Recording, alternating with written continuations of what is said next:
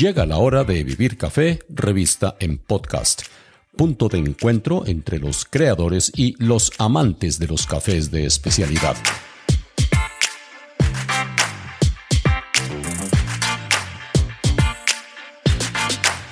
Les habla Hugo Sabogal. Van mis mejores deseos en este aún joven 2023 para todos aquellos que nos conceden su tiempo al otro lado del espectro digital. Después de la acostumbrada pausa de fin de año, continuaré compartiendo las reveladoras historias de vida de un creciente grupo de mujeres que ocupan puestos de mando en numerosos proyectos del café. A la fecha he conversado con Nicole Moreno de Constantin Coffee, emprendimiento que brotó en plena zona roja de Cundinamarca. Camila Escobar, de Bogotá, quien preside la operación nacional e internacional de Juan Valdés. Daniela Maya, de Antioquia, quien abandonó la firma familiar Acresco para iniciar su proyecto Specialty Coffee Factory. Y la invitada en esta ocasión es Ana María Doneis, quindiana, quien tuvo que hacerse cargo de cinco fincas productoras de café cuando falleció su abuelo y mentor Primitivo Correal Barros. La niña, que en su infancia correteaba por los cafetales, se encontró frente a un grupo de trabajadores eh, hombres, quienes suelen hacerles caso solamente a los hombres, hasta convertirlos en sus aliados para transformar a Primitivo Café en una de las empresas más visionarias del rubro de la especialidad. Además, eh, Ana María Doneis hoy cumple un importante papel estratégico en la Alianza Internacional de Mujeres en Café, International Women's Coffee Alliance, organización que busca mejorar las perspectivas profesionales y económicas de cientos de caficultoras en todo el mundo. Junto con su amiga y colega Lina María Granados, Ana María Donéis suma periódicamente beneficiarias de todas las regiones colombianas. Nos pusimos cita en una nueva tienda de café en el sur de Armenia llamada Café Martinica, en honor a la isla caribeña donde se plantaron los primeros cafetos en las Américas. Valga la advertencia de que, por tratarse de un lugar público, oirán algunos ruidos de cafetería, pero no es nada para incomodarse. Empezamos a hablar justo cuando nos sirvieron un primitivo elaborado con granos de la variedad caturra lavado, sometidos a fermentación anaeróbica. Es la bebida emblemática en Café Martinica, situado en la vía que de Armenia conduce a Ibagué y a Bogotá. Al calor de este caturra, Ana María Doney se rememoró la larga historia de su familia con la producción del café. Bueno, mi familia eh, comenzó con el café hace pues muchísimos años. En realidad ya conmigo son cinco generaciones que vienen trabajando en café. Desde los papás pues de mis bisabuelos, mi abuelo. Mi abuelo en realidad fue la persona que me enseñó absolutamente todo. Más que lo que sé, puedo decir que es la pasión o el amor por lo que sentimos por el cafeto, ¿no? Yo siempre cuento que en realidad no entendía por qué en medio de tanta crisis cafetera mi abuelo continuaba y persistía en un cultivo que realmente no le estaba siendo rentable.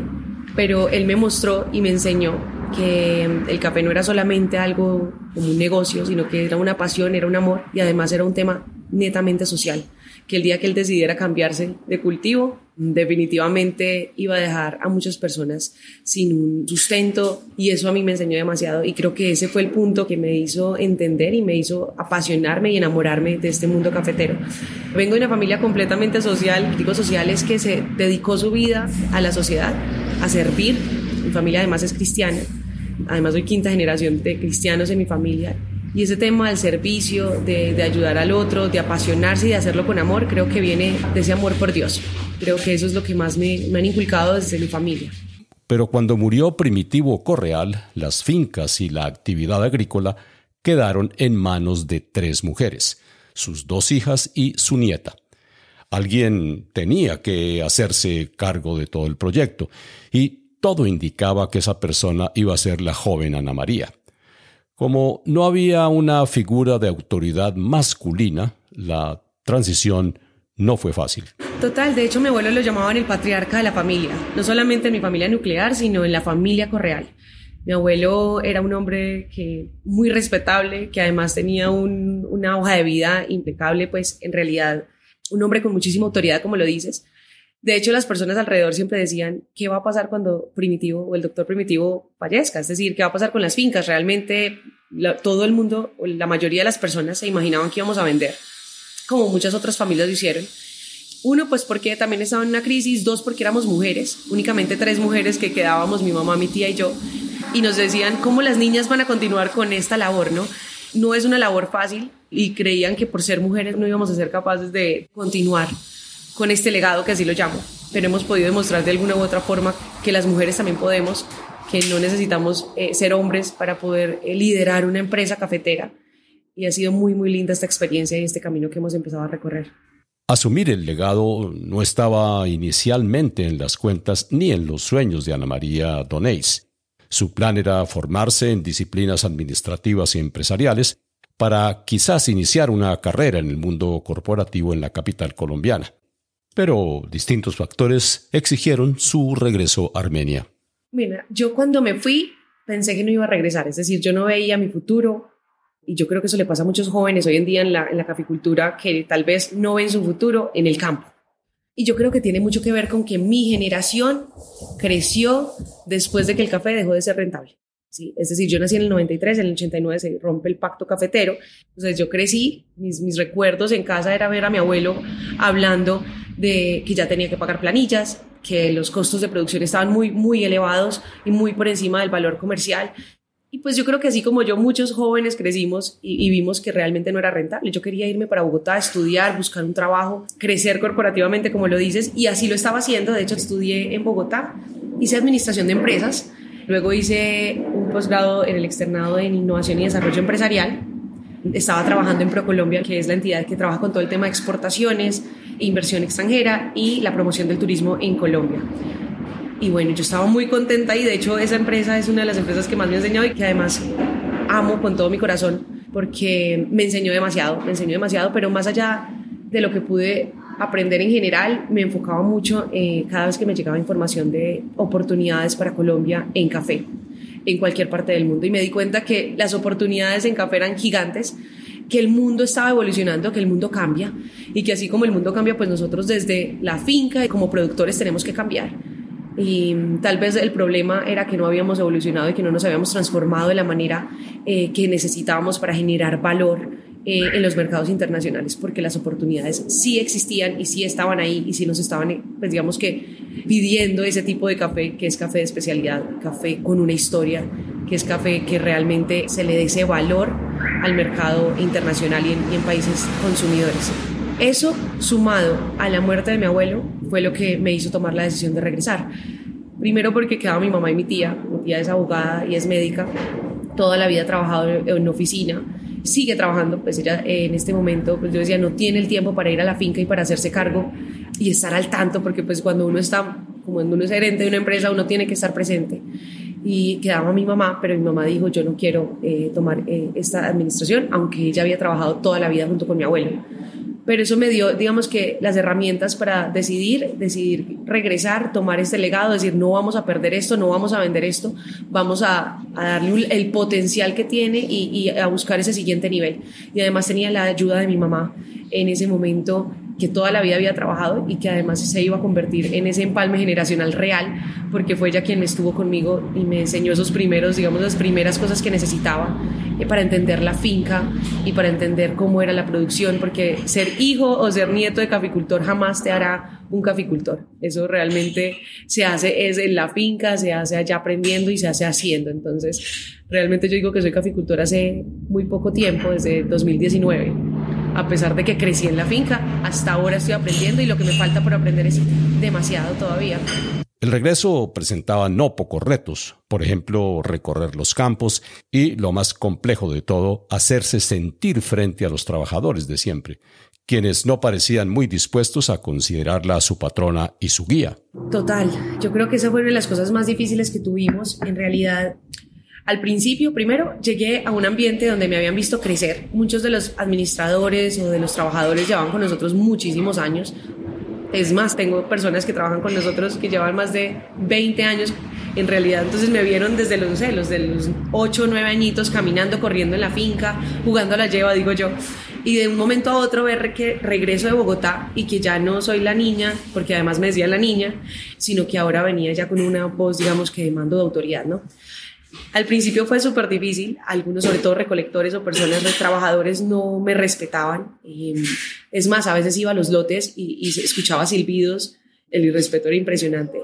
Pero mm, poco a poco, a, través del conocimiento, en eso me enfoqué los primeros meses y los primeros años, todavía me enfoco en esto, y es adentrarme cada vez más en el mundo del café, en conocerlo más, en saber más de la fenología del café, en saber más de la catación, de saber qué es lo que estamos produciendo, en saber más del procesamiento del café.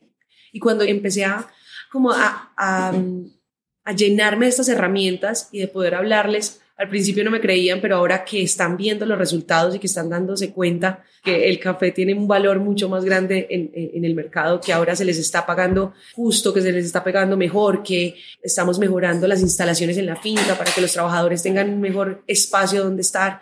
Creo que de esa manera es que me pude o me he podido ir ganando esa autoridad y ese respeto de parte del equipo de trabajo en toda la finca. Pero ahora que ya tiene en sus manos las riendas de manejo de Primitivo Café, Ana María ha recurrido a su formación académica para definir nuevas prioridades. Aquí tampoco la tiene fácil, pues se enfrenta a una dura competencia tanto dentro de Colombia como en los mercados de exportación. Bueno, cuando yo miro atrás, yo siempre pienso, o, lo siento en el día a día, que ha sido algo que se ha dado y que ha fluido. En realidad, yo siempre he visto la mano de Dios, voy, voy a hablarlo, porque de alguna u otra manera tenemos que estar preparados y creo que de eso se ha tratado eh, estos años, ¿no? El aprender, el buscar, el, indagar más, el, meternos más en, temas de calidades, ha permitido que cuando llegan las oportunidades pues estemos preparados para ellas. Pero al mismo tiempo sí hemos tenido muchísimas dificultades. Lo que pasa es que, no sé, en retrospectiva soy muy positiva, eh, pero hemos, esto es una montaña rusa en realidad. Eh, yo tomé la administración en 2019 ese primer año fue magnífico, eh, fue el primer año que logramos, digamos, no estar en, en rojo, digamos. 2020 fue un año difícil, mi mamá eh, falleció y además de eso, eh, luego viene pandemia, viene el paro, ya teníamos un café listo en puerto para ser exportado, es otro golpe pues que se nos dio grande pero todos han sido aprendizajes. Cada año tiene sus saltos y sus bajos, pero en retrospectiva siento que estamos creciendo como empresa, estamos creciendo como, como equipo. Yo les digo, esto ya no son fincas cafeteras, eso ya no es la finca, ¿no? Esto es una empresa, esto es un equipo de trabajo. Eh, aquí todos estamos echando para el mismo lado, tenemos una misma visión y la visión es poder, eh, en primer lugar, pues buscar el mercado a todo lo que estamos produciendo pero además abrir el camino a muchas otras empresas, a muchas otras fincas, a muchos otros jóvenes que vienen detrás y que están viendo que esto sí es posible, que sí se puede hacer las cosas diferentes, que sí se puede tener una marca en café y que yo sí soy quien le puedo dar el valor a mi, a mi producto en el mercado internacional. Y eso es lo que hemos venido haciendo. Fundamentalmente alrededor de los especiales, ¿verdad? Fundamentalmente alrededor de los especiales. Sí, hay un, un porcentaje alto todavía, que todavía lo vendemos como café lavado tradicional, pero sigue siendo especial porque nosotros lo trabajamos desde la primera selección que es esa recolección en campo, ya lo recolectamos eh, como café especial en una óptima maduración, luego pasa a otra selección que son los flotes, que es otra forma de mejorar las calidades. Luego pasa a una fermentación que antes no se hacía, porque antes pasaba directamente al desmucilaginador, es decir, se le quitaba todo el mucílago a la cereza Vemos que nos saltábamos ese paso que es tan importante para mejorar calidad en taza. Y ya después de eso sí hacemos todo el proceso de lavado tradicional. Entonces, desde el café más básico o más tradicional, eh, lo trabajamos como un café especial y de esa manera pues podemos garantizar a nuestros clientes que desde el lavado pues digamos regional va a tener un muy buen puntaje en taza pues y obviamente ya los otros procesos que tenemos como honis naturales, lavados con fermentaciones eh, de diferentes tipos, pues cada vez vamos mejorando. Otra tarea difícil ha sido echarse sobre sus hombros la comercialización internacional de los productos de Primitivo Café. Maletear de ciudad en ciudad y de país en país le ha despertado varios instintos naturales que ha aprendido a aprovechar consiguiendo efectivos resultados. Creo que el salir a maletear ha sido algo pues muy lindo, un aprendizaje muy grande. La primera vez que estuve en una SCA para mí fue impresionante ver la cantidad de gente. Son miles y miles y miles de personas, no solamente de países consumidores con sus tostadoras gigantes, con, bueno, digamos que a uno se le abre la mente de alguna manera y, la visión de, de, lo que puede llegar a ser eh, el mundo del café pero ver la cantidad de personas productoras, productores de alrededor del mundo, de África, personas con sus burcas también allá llevando su café, mujeres y hombres eh, de Sudamérica, de Centroamérica, bueno, es una cosa muy enriquecedora. Eh, lo que más me ha gustado es haber podido ser parte en cada uno de estos eventos de diferentes mesas de catación donde podemos ver la diferencia de cada uno de los orígenes y ahí me doy cuenta, soy catadora Q, y ha sido muy linda esa experiencia de poder catar estos, estos cafés de diferentes orígenes porque son completamente diferentes. Y no son cafés eh, solamente diferentes desde el punto de vista sensorial, sino también desde el punto de vista de las historias culturales e individuales que llevan en sus granos. La historia es muy importante y, y, y la historia del café primitivo nos ha ayudado muchísimo a darnos a conocer y los contactos que hemos podido tener gracias a diferentes organizaciones algo que me ha ayudado a mí, voy a decirlo, es que yo voy a esas lectures o esas, eh, conferencias, conferencias y charlas en estos eventos y al final siempre hay un espacio para hacer preguntas. Y lo digo si nos escuchan caficultores y van a estos eventos, aprovechen ese espacio para hacer preguntas, cojan el micrófono, digan presentes, digan soy productor, soy productora de Colombia o de donde estén y, y cuenten su historia un poquito y hagan una pregunta interesante. Eso hace que al final eh, se te acerquen personas, se te acerquen compradores interesados en conocerte y eso es una de las cosas que más me ha funcionado, es realmente coger ese micrófono y hablar porque no es tan fácil tampoco pues uno irse eh, a, gancho ciego, digo yo, o mm, a, hablarle a alguien y presentarse. Creo que esa es una buena forma de, ha sido una buena forma para mí de, de hacer contactos y hacer networking en estos eventos. El haber podido probar y analizar numerosos cafés procedentes de distintas regiones del mundo y de apreciar cómo los reciben los compradores le han permitido a Ana María Donéis desarrollar su propia identidad y tener eh, mayor claridad sobre lo que funciona en los distintos mercados internacionales. Sí, eh, en un principio nosotros nos enfocábamos mucho en mercado asiático, porque son mercados que les, que les gusta mucho estos cafés que son afrutados, que son avinados, que son un poco alicorados, que tienen unas fermentaciones altas, que son explosivos en boca, digo yo.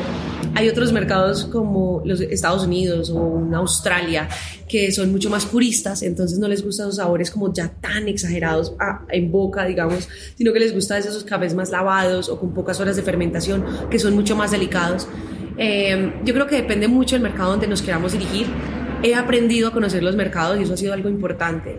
Ahora nos estamos enfocando en un mercado eh, americano y ha sido, ha sido lindo empezar a ver ese crecimiento también de Estados Unidos en esas ganas de conocer como el mundo de especialidad. Antes eran muy de lavados únicamente y siento que cada año hay más y más compradores interesados en cafés con procesos, con cafés con diferentes eh, tipos de fermentación, pero que igual respeten ese delicado del café, que respeten ese sabor como original del café.